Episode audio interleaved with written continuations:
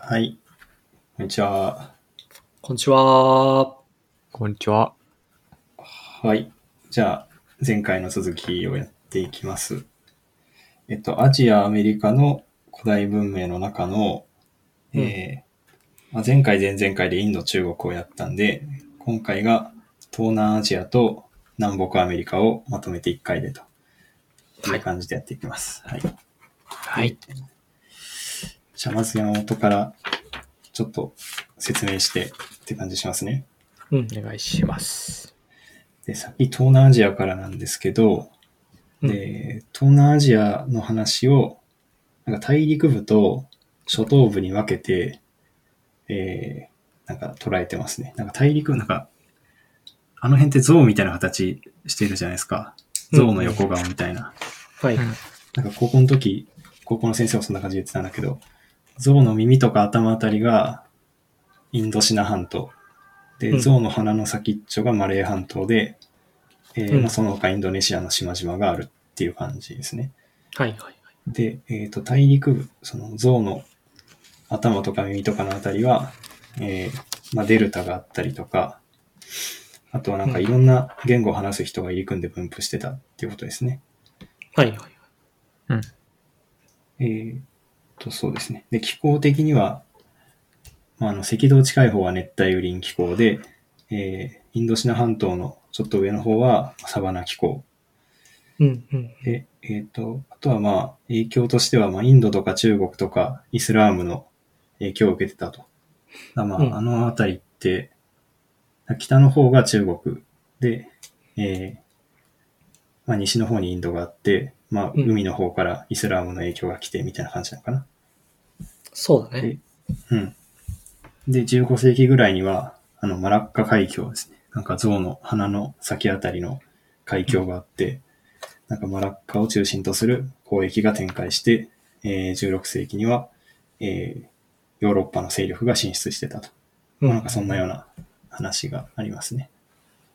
なんかこのパートだけ、やたらと先の話までするよね。なんかそうなんだよね。そうね。これはなんでかっていうとそうそうそう。この後あんまり出てこないからですね。あんまり出てそこまで。まとめに来てるんですよね。だから19世紀以降の話とかもしてるしね。そうなんだよね。なんか19世紀以降は農業開発がとか資源とかの開発が進みましたとかっていう話も、まで書いてあるとうんいうところですね。はい。で、一応教科書の順番でいくと、えー紀元前2000、あ、えー紀元前2000年くらいから話が始まってて、で、えっ、と、ベトナムとかタイとか、えーあたりで、まあ、青銅器が作られてましたと。で、えー前4世紀ぐらいになると、えーなんかドンソン文化っていうのが、えーベトナム北部あたりで、えー出てきたと。うんドンソン文化っていうのが、これが、まあ、鉄製の農具とかもこのあたりで使い始めてたって感じですね。はい。はい。はい。だこれが一応、このあたりで一番古い文化っていうことで取り上げられてると。うん。でちなみに、紀元前2000年期末だから、千運百年っていうことだね。あ、そういうこと？そうそうそうそう。紀元、あ、そうかそうか。だから千結構、はい。その、紀元千紀元前千運百年頃から始まっていうか、若干他の地域よりも後だっていうことですね。はいはい。はい。ああ、うんなるほどね。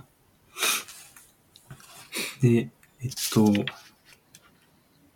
で、1世紀末か。1世紀末ぐらいに、うん。えっと、メコン川下流域にフナンっていうのが、えー建国されると。うん。らメコン川下流域だから今でいうカンボジアのあたりなのかな。そうだね。うん。で、えっと、フナンっていう国が、まあなんか東南アジア最古の国家ともされるって書いてあるから、まあ諸説あるんだろうね。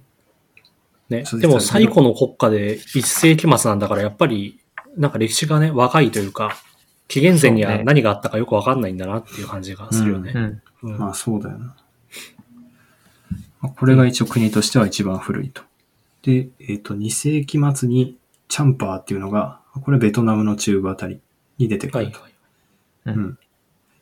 まあ、フナンとチャンパーが出てきて、で、えっ、と、4世紀から5世紀ぐらいに、なんかインド化って呼ばれる現象が、えー東南アジア全体的に起こってくると。だからインドの影響をこの辺りで強く受けてくるってことですね。うん、なるほど。はい。うん。で、インドかなと今度カンボジアあたりの話になって、えー、なんかクメール人、まあ、クメール人っていうのはもともとここにいた人だと思うんだけど、はい。クメール人によってヒンドゥー教の影響が強いカンボジアが起こってフナンを滅ぼした。うん。はい。まあ、フナンがもともとメコン川でカンボジアあたりにあったやつだからね。はいはいはい。で、えっ、と、この王国が9世紀に、えーアンコールに都を置いて、えーまあ、有名なアンコールワットが12世紀ぐらいにできてくると。うん、なるほど。あアンコールワットはその、ヒンドゥー教の影響と仏教の影響両方受けて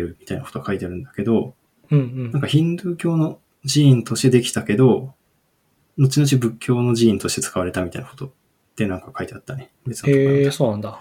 だパンテオンとかみたいな話とちょっと近いかもしれない。なるほどね。うん。はい。っていうアンコールワットの話があって、えーっと、で、次、えっと、イラワディ川下流域だから今度はミャンマーあたりの話ですね。ビルマ、はいミャンマーあたりの話に移りまして、11世紀末、あ11世紀末がまだちょっと飛ぶんだけど、うん。で、ここで、えー、パガン朝っていうのが起こりますと。はいはい。で、えっとここでは、えっ、と、上座部仏教ですね。ここで仏教が出てくる感じですね。えー上座部仏教が起こって広まりました。で上座部仏教っていうのは、上座部仏教っていうのは、えっ、と、別のページに詳細があって、なんか、大、インドの方でなんか大乗仏教とか小乗仏教っていうのがあったんだけど、うん。だから大乗仏教じゃない方ですね。大乗仏教じゃない、ちょっと個人で悟り開いていきましょうみたいな方のうちの一派ですかね。だから割と、なんか、出家して修行をちゃんとやる系の方の仏教ですね。あー、あ、違う？うん、そうね。どちらかというと、その大乗仏教っていうのが、その個人の救いというよりは、こう、なんていうの？こう、全体的なはい、救いをしていこうっていうことだと思うけど、うん。ああ、そうかそうか。でもそうか、修行、出家しないまま修行を行う意義って書いてあるか。そういうことか。うん。なんか、イメージ、なんだろう、厳しい修行して、悟り開こうみたいな感じかな。なんか手塚の、手塚治虫のブッダとか、あブッダとかに出てた、なんか、めっちゃしんどいことする人たちのノリなのかなと思ってたんですけど。ああ、でも多分仏教は、仏教自体がそのしんどい、あれじゃない？教えを、あしんどい修行うん。を、く苦行みたいなものは基本的に否定してんじゃなかったっけ？ああ、そうなんだっけ。ああ、じゃあ違うか。この辺はあんま突っ込まない方がいいかな。わかんない。あ、なんか俺のすごい、ず合ってるかわかんない。雑な理解で言うと、大乗仏教っていう方が、なんか、みんな、みんなを救う、はいはい。みんなで行こう。みんなで人々を悟って救っていこうみたいな感じで、少女仏教っていうのが個人的な感じ、それはく必ずしも苦行をささないと思うけど、個人のあ、なんだろう、救済というか、みたいなことを言ってて、で、はい。少女仏教っていうのは、その大乗仏教の方の人が、俺たちがでかい、お前らはちっちゃいっていう話って言ってるわけよね。だからその別称なんだけど、少女仏教っていうふうに現代的には呼ばないで、あの、はい。部派仏教とかっていう呼んでて、そのうちの上座部仏教っていうのがあるっていうことなのかな。はい。そうだな。だから、はい。大乗仏教じゃない、いろんな部派のやつのうちの一つの上座部仏教ってことかな。そうだね。はい。うんで、えっ、と、それが、えっ、と、ミャンマーあたりの、まあ、パガン朝のところでは広まってましたと。うん。で、えっ、と、で、今度またチャオプラヤ川流域だから、タイのあたりに移るのかな。チャオプラヤ川流域では7世紀から11世紀にかけて、えーうん。うん。このドバーラバティ王国がはい発展したと。でここでも上座部仏教が盛んに行われていたとなるほど。いうことですね。チャオプラヤ川流域は、要するに今でいうタイのあたりですかね。タイのあたりですね。だかざっくりとねら、はい象、象の口のあたりですね。うん。象の例え大丈夫ですか、多分、多分ね、象の例えは、うん地図を見ても正直わからない人がいるかもしれないけど、マジで。俺これ象にしか見えないんだけどな。え、このさ、何？この、うん インドシナ半島のこの突き出てる部分は象の何に当たるの？インドシナ半島のこの突き出てる部分は象の耳、うん耳です。あ、耳なんだ。で、マレー半島が象の鼻。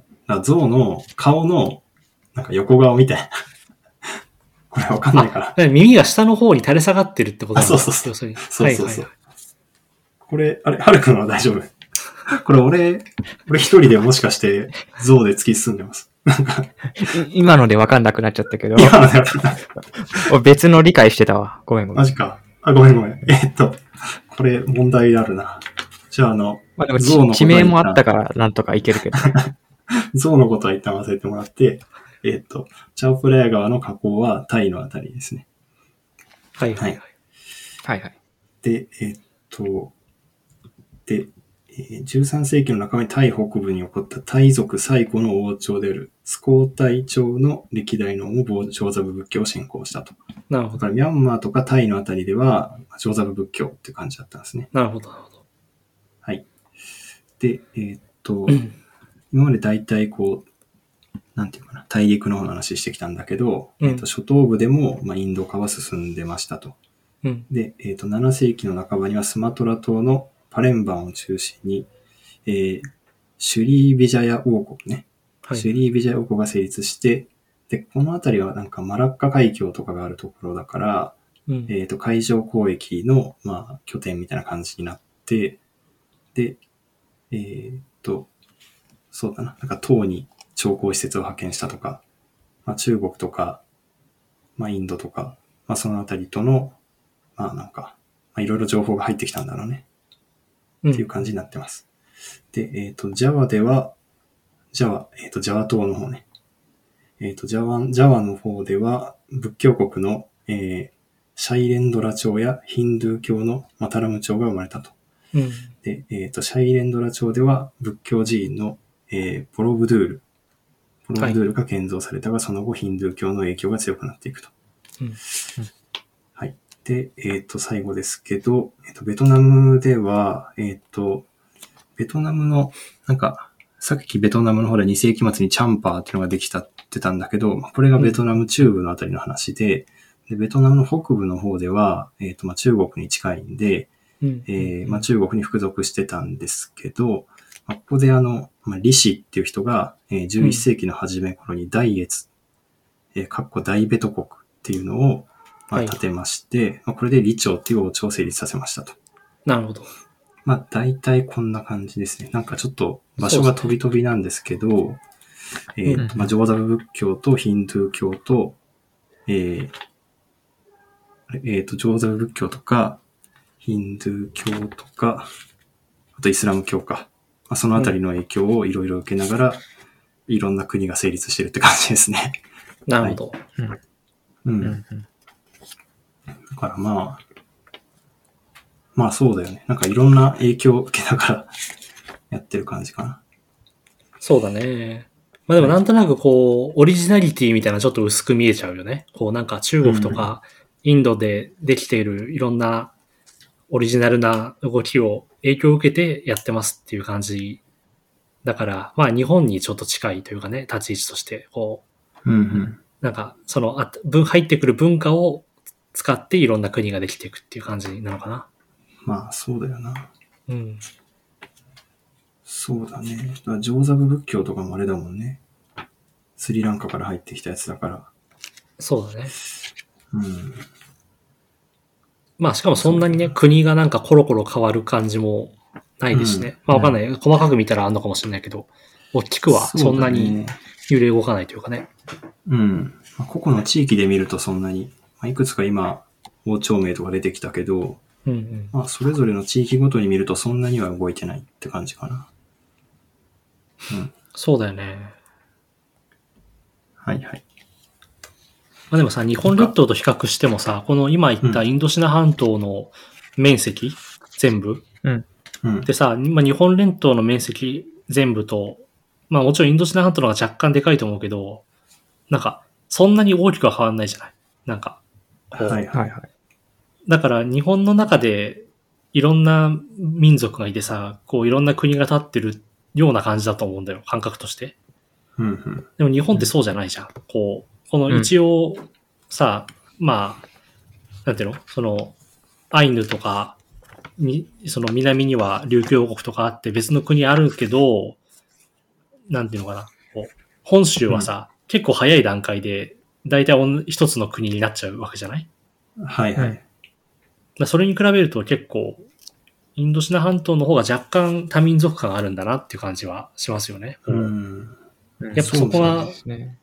なんていうのかな、その国、あの、完全なその島とさ、あの、うん半島の違いというか、なんか、うん。いろんな人がいる地域だなっていう感じがしますよね、日本と比べてもね。そうだよね。これって、そうか。やっぱ川、川か沿岸部かみたいなので、なんとなく分かれてんのかな。だカンボジアとかはメコン川とかあって、そのあたり。で、ベトナムとかは、この東シナ海あたりみたいな。うん。だからそんなに人もまんべんなくいたわけじゃないだろうしね、この辺って。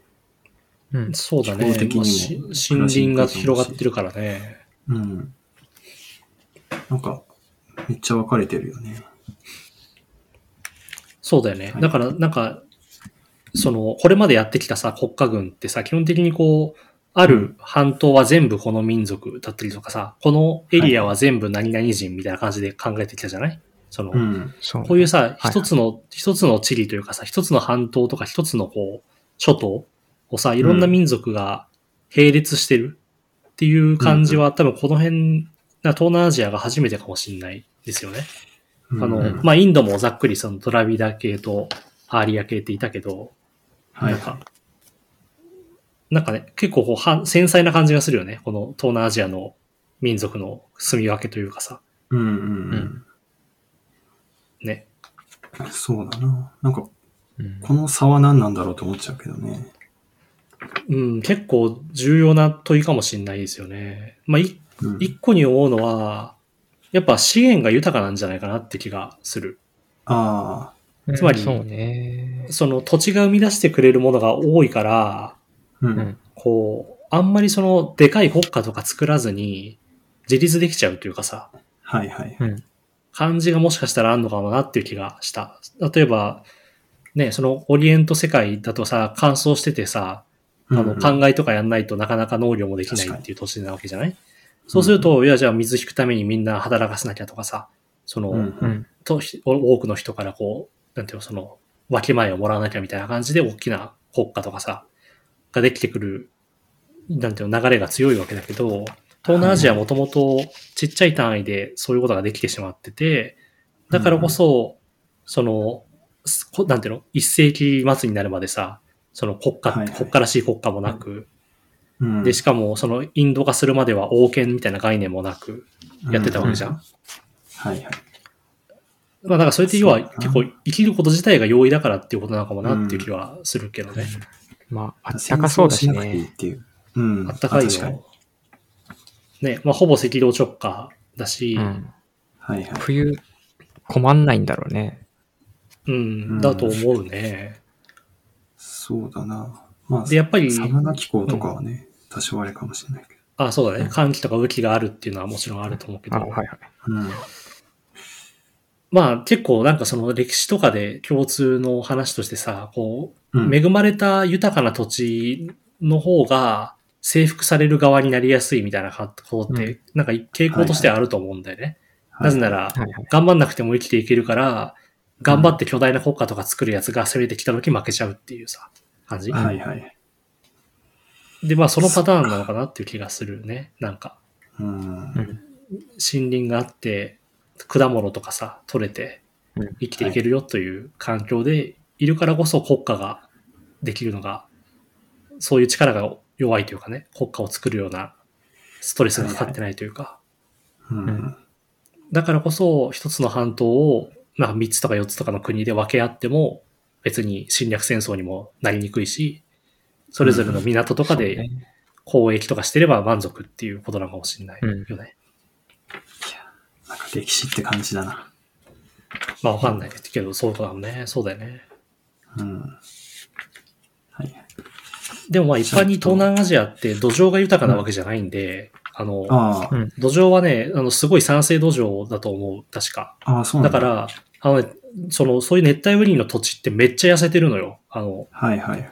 なんてその植植生自体はすごい豊かなんだけど、その土地に、うんはい土の中にあるその有機物とか栄養分っていうのはすごい貧しくて、あの、うん雨とかがどんどんどんどん流れていくフローが強い土地なんだよね。うんなるほどねだ。からその土地に蓄えられた栄養って少ないから、あの、うんだから焼け畑農業とかしなきゃいけないわけ。その、土地を切り開いて農業とかやってもすぐ土地が痩せちゃって、だからどんどん栄養分を入れなきゃいけないから焼き畑やったりとか、その、なんていうの、肥料分をね、入れなきゃいけないわけ、人工的に。だから、農業的には恵まれてなくて、東南アジアとかのあたりの土っていうのは。うその辺もだからちょっとこう、なんていうの、そういう農業の力を使ったさ、巨大な国家を作りにくい要因なのかもなって気はするよね。うんこう、基本的に普通にこう生産されるものを取って暮らすか、その、なんていうのかな。結構こう、自利品の焼き畑農業的な、こう、なんていうの、自然から収達するような作り方でしか農業できないっていう意味では、なかなか辛いのかもしれないうんですね。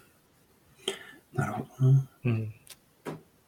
わかんない。適当なこと言った可能性あるけど、多分そうだった気がする。なるほど。うん。ありがとうございます。そしたら、えっと、この回はアメリカもやんなきゃいけないんで、そうですね。一旦アメリカも行っちゃいましょうか。はい。じゃあ、えっと、南北アメリカ文明ですね。南北アメリカよりざっくりしてて、はい。うんえーっと、まずなんかアメリカ大陸にはベーリング海峡、まあ、ベーリング海峡ってロシアとあのアラスカの間あたりですね。が、うんえーアジアと地続きであった表記に、えーモンゴロイド系と思われる人々がと、えー定着しましたと。だこれが、ちょっと調べたら、えーっとね、多分なんか、1.8から1.5万年前くらいに、その、人が渡ってったんじゃないかみたいな話がありますね。うん表記っていうのが多分最終表記で、7万年から1万年前ぐらいまでは、その最終表記だったんだけど、うんうんえーで、これが多分、これの、まあ、後半あたりか。後半あたりで人が渡ったんじゃないかってことですね。なるほどこれ多分縄文時代よりもちょっと前ぐらいの話なのかな。そうだね。まあ、縄文時、うん、それくらいの話ですね。うん。で、えーっと、まあ、そうですね。この渡った人たちっていうのが、まあ、いわゆる先住民で、まあ、インディオとかインディアンとか呼ばれた人たちですね。そうだね。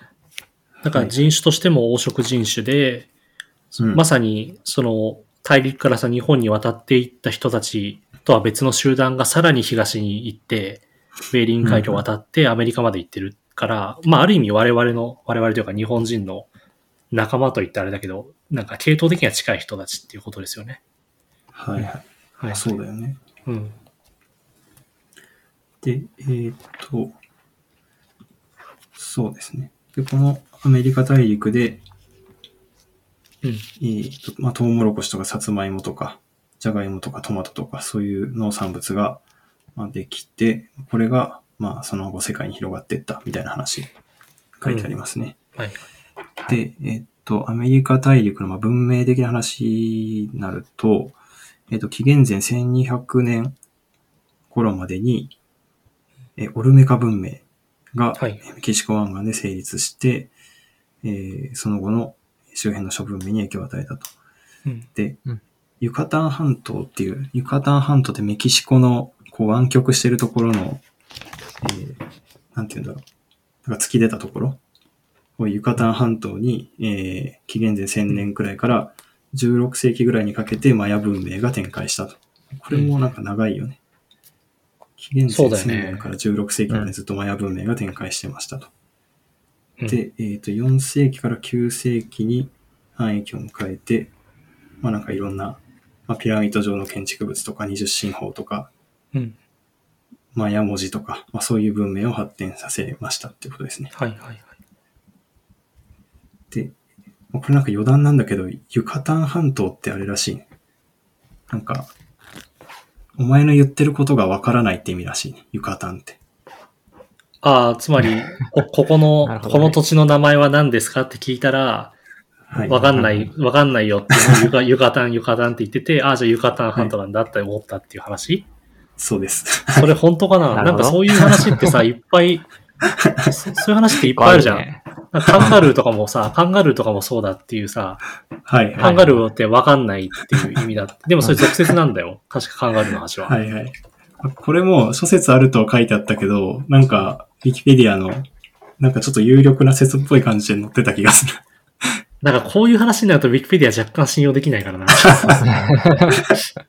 まあ、これは信じるか信じないかは、あなた次第ということで。そうね。はい。で、えーっと、で、メキシコ高原では紀元前1世紀頃に、えーテオティワカン文明が生まれましたと。うんうん。で、えーっと、あ、そうですね。で、北方から進出してきたアステカ人が、えー王国を作りましたと。これ王国名書いてないね。アステカ人が、まあ、このメキシコ高原で、えー王国を作って、えーアステカ文明もピラミッド状の神殿とか絵文字を持ってました。みたいな感じで書いてあります。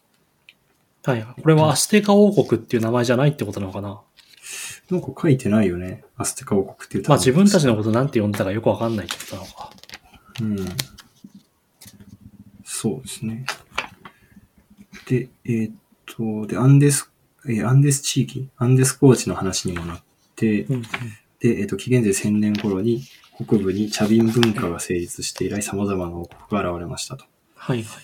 で、えーっと、だから15世紀半ば、だからこれも飛ぶね、15世紀半ばには、えーコロンビア高原からチリに及ぶ広大なインカ帝国が、えークスコを中心として成立しましたと。ここでインカ帝国が出てくるわけですね。はいはい。で、えーっと、まあ、マチュピチュの遺跡が有名ですけど、まあその遺跡が示すように石像建築の技術に優れて、まあ、灌漑施設を利用した農業とか、うん。あとまあ、えーキープ、キープか。だから縄の結び目で情報を伝える、まあ、文字、文字代わりのものうんうん。はが、えーまあ、記録が残ってますと。いはい。で、あとまあ太陽、太陽の崇拝ですね。太陽の崇拝が行われてましたと。まあ、なんかそんな感じですね。ちょっとはい。バラバラっとした感じで終わってます。まああんまり分かってないってことなんだろうね。はい多くのことはね。うん。まあ、そんな感じの。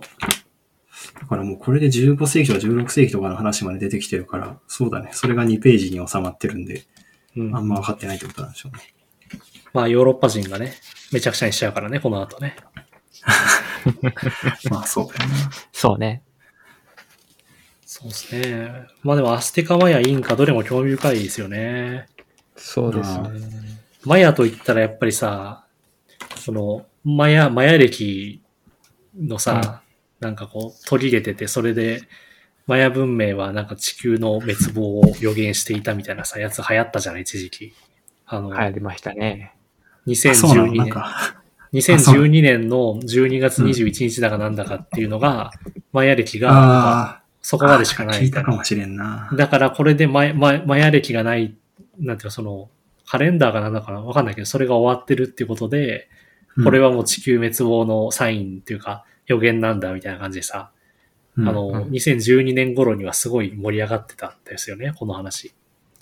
はいはいはい。映画とかもあったしね。2012って映画もあったよね。あった。そう。で、このね、2012年世界滅亡説っていうのはね、本当に流行ってて、当時のうん2000年代の、その、なんていうの？そういうオカルトというか、ではすごい流行ってたの。で、俺は、うんそうだ。あの、自宅にさ、そういうオカルト本とか陰謀論系の本がいっぱいあったから、そういうのうになんか読んでて、勝手に。で、うやっぱさ、ノストラダムスの大予言がさ、1990、ん？なんだよ、9年か。にさ、うん外れ、外れちゃうじゃん。別にアンゴルモアの大王、あれ恐怖の大王とかさ、別に降りてこなかったじゃない？うんはい。だからそこで一回そういう滅亡論みたいなのって盛り下がりかけたわけですよね。その、うんはいはい。99年に。その当時すごい真に受けてる人いっぱいいたと思うけど、そういうのは、世紀末的なものは特に起こらず何も。で、うんその中で次なる滅亡界のホープとして出てきたのが、2012年世界滅亡説だったのね。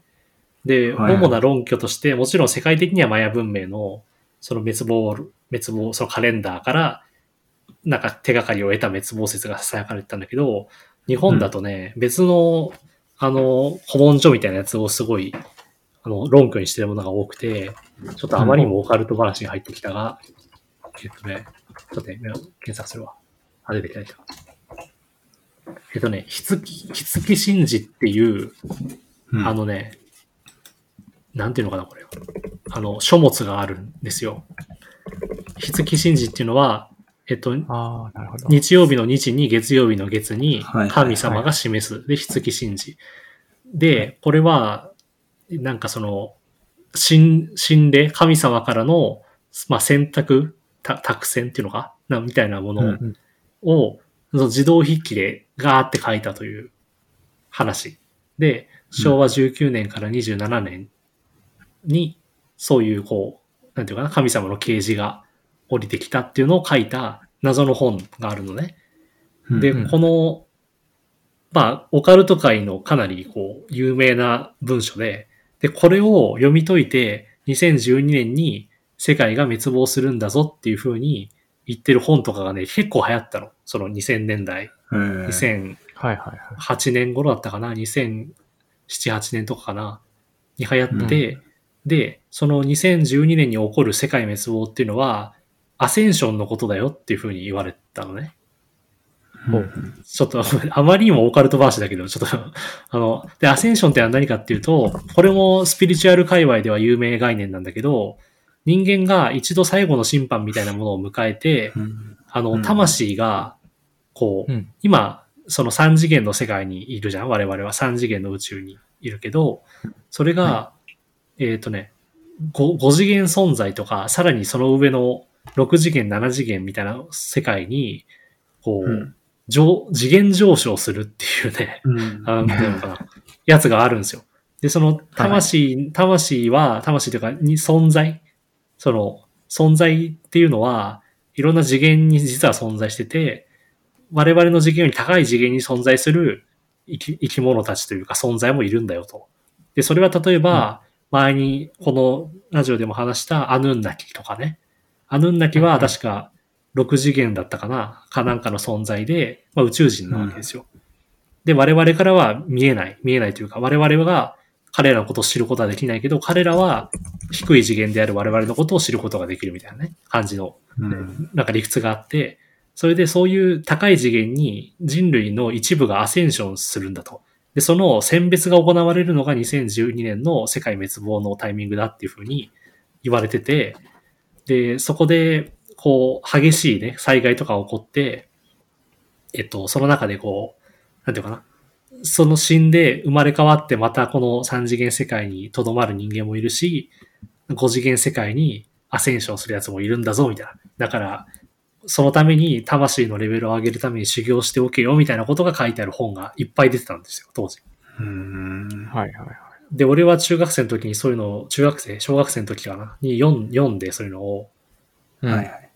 なんかこう、ちょっと衝撃を受けて、え、俺もうん俺もアセンションしなきゃ、みたいな、って思ったの。は いはいはい。で、そこに書いてあるちょっとした修行みたいなのやってみたりとかしたんだけど、狂わされとるな。そう。で、あ、俺2012年ってことは21歳かとか思ってさ、その時に。21?20、うんうん。20歳か。ちょうど20歳だ。うんうん。あ、だから、その時には、2012年っていうのはどういう大人になってるのかな、みたいな。じゃあ20歳かはい21歳くらいで、俺も次元上昇するか死ぬかするんだな、みたいな気持ちでいたんだよね、その当時は。はいはい。はい。っていう、1年くらいそういう気持ちだった時があった。いや、でもし、本人にとっては深刻な問題。うん。いい、いい歴史だね。すごいよね。全然そんなの知らなかったわ、俺。ちょっとやっぱ、おかしかったね。っていうかおかしい俺もともそれさとさ、うんうん、何、うんえ、それな、どんな修行してたかは言っちゃいけないの？あ全然言えるよ。あの、なんかね、いろんな本があって、うんうんなんか、なんていうかな、あんまりその複雑なことはできないわけよ。小小中学生だからさ、中学生あ、そうね。うんだから、うんはいはい。だからなんかね、その、肉を食べるのを控えなさいとか、ああ、あとは。あとなんかその人に親切にしなさいみたいなね、普通の話も結構あるわけ。なんか。あそういうのやってたね。あの、人のカバン持ってあげたりとか、走ってんじゃん。夕食で肉出た時ちょっと、ちょっと残しちゃったりとか、なんかそういうね、ああ、ちょっと残すんだ。うん。みたいなことをやってたね。だけど、だんだんまあ飽きて、まあいいかみたいになって、忘れていくという。なるほど。なるほど。そうなんですよ。あもともと俺やっぱそのスピリチュアルとかさ、そういうオカルトとかに対して結構親和性あるタイプだから、あ思い込み激しいしね。その思い込みの激しさとかとすごいフィットしたんだよね。その、この滅亡説がね。うんはいはいはい。そうか。読んなかったな。というのがマヤの、マヤの思い出です。マヤの思い出。ありがとうございます。僕もあれですね、高校時代、一時期、ガラケーの待ち受けをマチュピチュの写真にしてました。お、なんで？どうして？それは特に意味ないんですけど、なんか、かっこいいかなと思って やってました。まあ、マチュピチュあ、マチュピチュかっこいいけどね、確かにね。うん。かっこいいね、確かに。はい。なんか、もうほんとそれだけですね。別に話すことない、なかった。はい。え、じゃあ俺も？なんかある？その、アステカでも、あの、インカでもいいけど。え俺もマヤ文明だよ、やっぱそりゃ。あ、何？前文明なんかある？あるんだエピソードトーク。エピソードね、ドラえもんのね、うん。映画でね、太陽王伝説ってのがあってね。ああるね。あったね。はいはいはい。あったあった。あれマヤなんこだっけ？れもね、のび太のあれもそっくり一応前な人出てくるやつ。あ、そうそうそうそう、一応マヤだったはずなんだよな。はいはいはい。はいはい。で、その映画館で見終わるでしょ？う。うんん。ですごく、もうあんまり覚えてないけど、まあ内容がすごく良くて、うんうん。そのドラえもんの、その映画、太陽伝説の映画のグッズが売ってて、はいはい。で、そこで、なんかね、金のメダルみたいなのが売ってたの。へえ。いはいはいはい一応そのなんかマヤっぽいデザインだうんだった気がするんだけど、うんうん。で、それを毎日拝んでた。拝拝んでたんだ。拝んでたね。日本式だったけどね。え、それ、あ、ごいいつ、いつぐらいだっけ？それを公開されたの？え2000ー、もうだいぶ前っすあよ、。2000年だ。これが2000年だよ。あ、これ2000年なんだ。あれ、ちょっと待って。2000年？本当だ。公開されてる2000年に。はいはい。2000だから年ってことは、小2とかが小 2? はいはい。うん。はいはいはい。いいね。かわいいエピソードだね。俺だけなんか異形のエピソードを持ってたね。前みたいにまあ、しまあ、しょ小児でできるのは限られてるから。でもそっか、同じ頃か、でも。いや、俺はだから中学校とかだかあ、もうらね、その、あもうちょい上か。あもうちょい上だ。ね。ちょっと強いエピソードだったな。そうね、俺そういうオカルト話は結構あるからね。やっぱ、中二病だったからさ。いいな。やっぱそういうのを思うともうさ、自分ってそんな変えられないんだなっていう感じするよね。その もうさ、もうなんていうか、魂がそういう感じなんだよな、みたいなね。あの、そういうスピリチュアルとかに対してね、俺はね、そういう脆弱性があるかなり。あの、だから弱性。おじさんになった時にね、陰謀論とかにはまるだろうなっていう確信があるわ、ちょっと。確信ある人大丈夫なんじゃないの？わかんないけど。うん。陰謀論な。ちなみにアステカ話で言うと、えっと、うんうん最近直木賞を取った佐藤清さんっていう小説家のテスカトリポカっていう本があるんですけど、それはね、アステカモチーフの話なんですよ。あの、へえ。うん。あめまあ、メキシコって今さ、別にアステカ時代のその、アステカ神話を、うんうんなんていうの信奉してる人なんて、まあ、超少数派だと思うけど、その、アステカ神話を、とかその儀式とかを信奉している一族みたいなのがいて、メキシコに。うん。その末裔が日本にやってきて、日本で、そのアステカの神に、まあ、なんていうかな、捧げる、その黒い儀式としての犯罪行為みたいなことをやっていくっていう感じの話うん。なんだけど、まあ、はい。面白い小説ですね。へっていうのがアステカ話で、で、インカ帝国話っていうと、これ SF でね、あの、ケン・リュウっていう作家がいて、これ前にもうん。ケン・リュウの話なんかしたかもしれないけど、でケン・リュウのね、話で、このキープを取り上げたね、小説があるんですよ。なんていう名前だったかな？ケン・リュウ。欠場って名前だったか、確か。あ、そうそう、欠場っていう小説があって、うん。で、これはその縄をね、結び目で、あのこうやって情報を記録するっていう、その欠場文化と、その、うんタンパク質ってさ、こう、長い、こう、タンパク質の、その、うんなんていうの？アミノ酸が、こう、フォールドすることによってできてるじゃないですか。構造体って、タンパク質の構造って。こう、はいはい。紐状のものが、こう、よよれよれよれっていうふうにさ、こう、なんていうの？丸まることによって、うんあ、の、そのタンパク質の独特の構造ってのができていくわけだけど、そのタンパク質の構造研究と、この欠場っていう文化をなんか結びつけた話なのね。このの源流の欠場っていうのは。で、これ結構面白い話で、ななんかそういう民族っぽいエッセンスと、えなんていうの？そういう SF の、なんていうの科学的なアイディアの接点を作るのがすごい上手な作家なんだけど、ケンリュウって人は。なので、はい興味あったら読んでみてください。なんか良さそうだな。うん。うん。っていうのが、インカ帝国エピソードかな。なるほどね。えー、なるほどね。無理やりアステカ話すると、うんうん。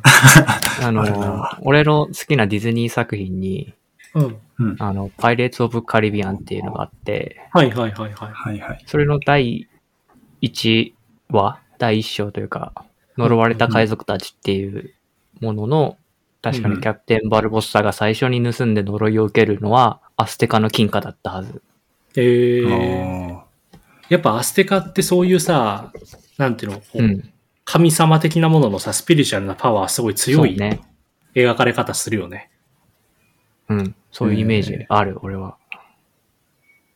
アステカの神と言ったらあれですよ。なんだっけ。あ何にも出てこないや。有名有名なやついるよね。ケツァルコアトルとかさ。あ。あああ。はいはいはいはい。あれ？そいつがドラゴンのやつだ。合ってんじゃない？合ってるよね。アステカの神よ。あ、本当だ。ケツアルコアトル。とかねあ、。ティオそうそうそうテオティワカンから出てきてと書いてあるね。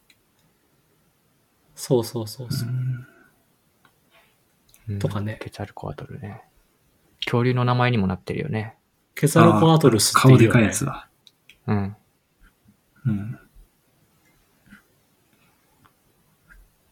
面白いですね。あまあ、これね、あの、アメリカ先住民は、その、はっきりしたそういう文明というか国みたいを作ってないから、国名は出てこないけど、何々族っていうのはね、いっぱいせアメリカの先住、その北、なんていうの？えっ、と、北アメリカ？北アメリカ大陸の先住民としてもいっぱいいるので、で、この人たちもまあ面白いですよね。結構俺、その小説とかのために取材というか、あの、資料を読んで調べたんだけど、アメリカの先住民については。あ。うんうん。うん、やっぱすごい興味深いですね。うーん。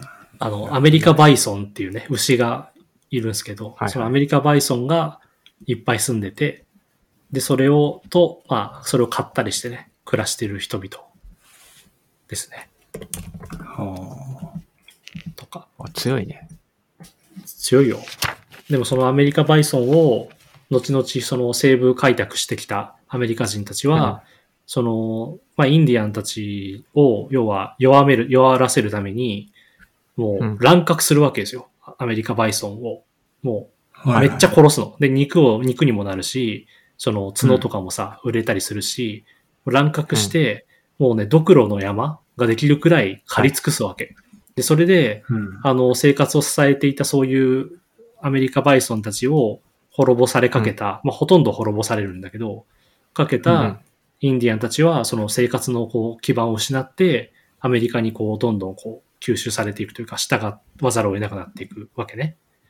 で、うん。その代わりに、その、すあの、なんていうの南米とか、そのメキシコからさ、メキシコに今度は牛がね、あの、西洋の牛が定着してるわけ。あの、ほう。ーそのつまり、あの、オーロックスっていう、あのうん、なんていうの？えーそういうユーラシア大陸の方の牛の原種から品種改良されたのが西洋の牛なんだけど、その牛たちが、えっと、メキシコとかにね、野生化していっぱいいるわけですよ。それは、こう。開拓民たちが持ってきた牛なんだけど、もともといた牛じゃなくてね。でその牛たちを、今度は、あその、なんていうの、アメリカ人たちが食うために、そのメキシコから、その、なんてテキサスとかね、のあたりに広まってんだけど、そいつらが。それをうん。いっぱいこう集めて野生の牛たちを、それを北の方にこう向けて移動、大移動させるわけ。それロングドライブって言って、で、それで大陸の真ん中あたりを通ってる鉄道に乗せるのね、牛たちを。で、それで。あの都市部、あの南北、あ、その東西の湾岸、の沿岸地域とかにある都市部に牛肉を大量輸送するっていうことによって、あの、なんていうのかな、に、その食料需要、ね、牛肉の需要っていうのは満たされていくっていうことがあるのね。で、そういうこう牛を追い集めて、その、なんていうの？結構危険なさ、牛の暴走したりすると人死んだりするから、そういう危険な旅をして、その鉄道に牛を運んでいくっていうのが、まあカーボーイがこう、なんていうかな、食料的に生まれた、生まれて、カーボーイ文化みたいなのができてた歴史の、なんていうかな、背景にあるわけですよね。なるほど。カーボーイっていうのが、その、アメリカっていう国のこう、なんていうかな、一つのアイコンになっていくわけじゃん。アメリカ人のアイコンっていうかさ。で、西部劇とかで何度も何度も描かれて、その、ヒーローである白人のカーボーイと、なんか、その、なんていうの？こうか、なんていうかな、そう野蛮な異民族である、その、インディアンみたいなさ、そういうこう、対立構図とかが映画の中とかで作られて、どんどんそういう差別的なイメージがさ、浸透していったりするわけじゃないですか。うんだからその、そういう感じ。そのなんか、牛、うんばアメリカバイソンは絶滅に近くまで追い込まれて、その代わり人間の家畜である牛たちっていうのが、こうアメリカ中に広がっていき、その中でカウボーイみたいな存在も生まれてみたいな、こう、まあなんか、興味深い歴史があるなってうん思って、うん。で、そういうのとかを結構、まあ今長編書いてるやつとかはそういう話をいろいろ調べて書いたりしてるんだけど、うんうん。なんかそういうのもありますよね。なんか、こう、アメリカ先住民の話とか見ると、そういうことを思ったりしますね。ああ。なるほど。いろいろあるんだな、牛でもな。そうなんだよ。そうね。そうなんですよ。そう牛の小説書いてるんでね、そういうことをちょっと思ったりとかしてますけど。確かに。そうか。面白いな。うん。なるほどね。じゃあ結構いい時間になってきてるけど、そうだね。なんかは言い残したことあります？東南アジア、アメリカ。ない。はい。ありがとう。じゃあ、一応これで、えーっと、アジア、アメリカの古代文明が終わったんで、うんえー今度からは内陸アジア世界、東アジア世界の形成ですかね。いやーめ、結構楽しそうだな、これは。ああ、やっぱ俺ちょっとね、遊牧民とか出てるとね、だいぶいいなって思うんだよね。遊牧民ね。遊牧民好きなんだよね。ああ。遊牧民か。だから次はまあ遊牧民から中国っていう流れがメインですね。うん。次のパはいートはね。はい。だから結構馴染みあるかもしれない。我々からすると。うんうん。いいですね。楽しみですね。はい。はい。じゃあ、一応今回はこれで以上ということで、はい。はい。お疲れ様でした。お疲れ様でした。お疲れ様でした。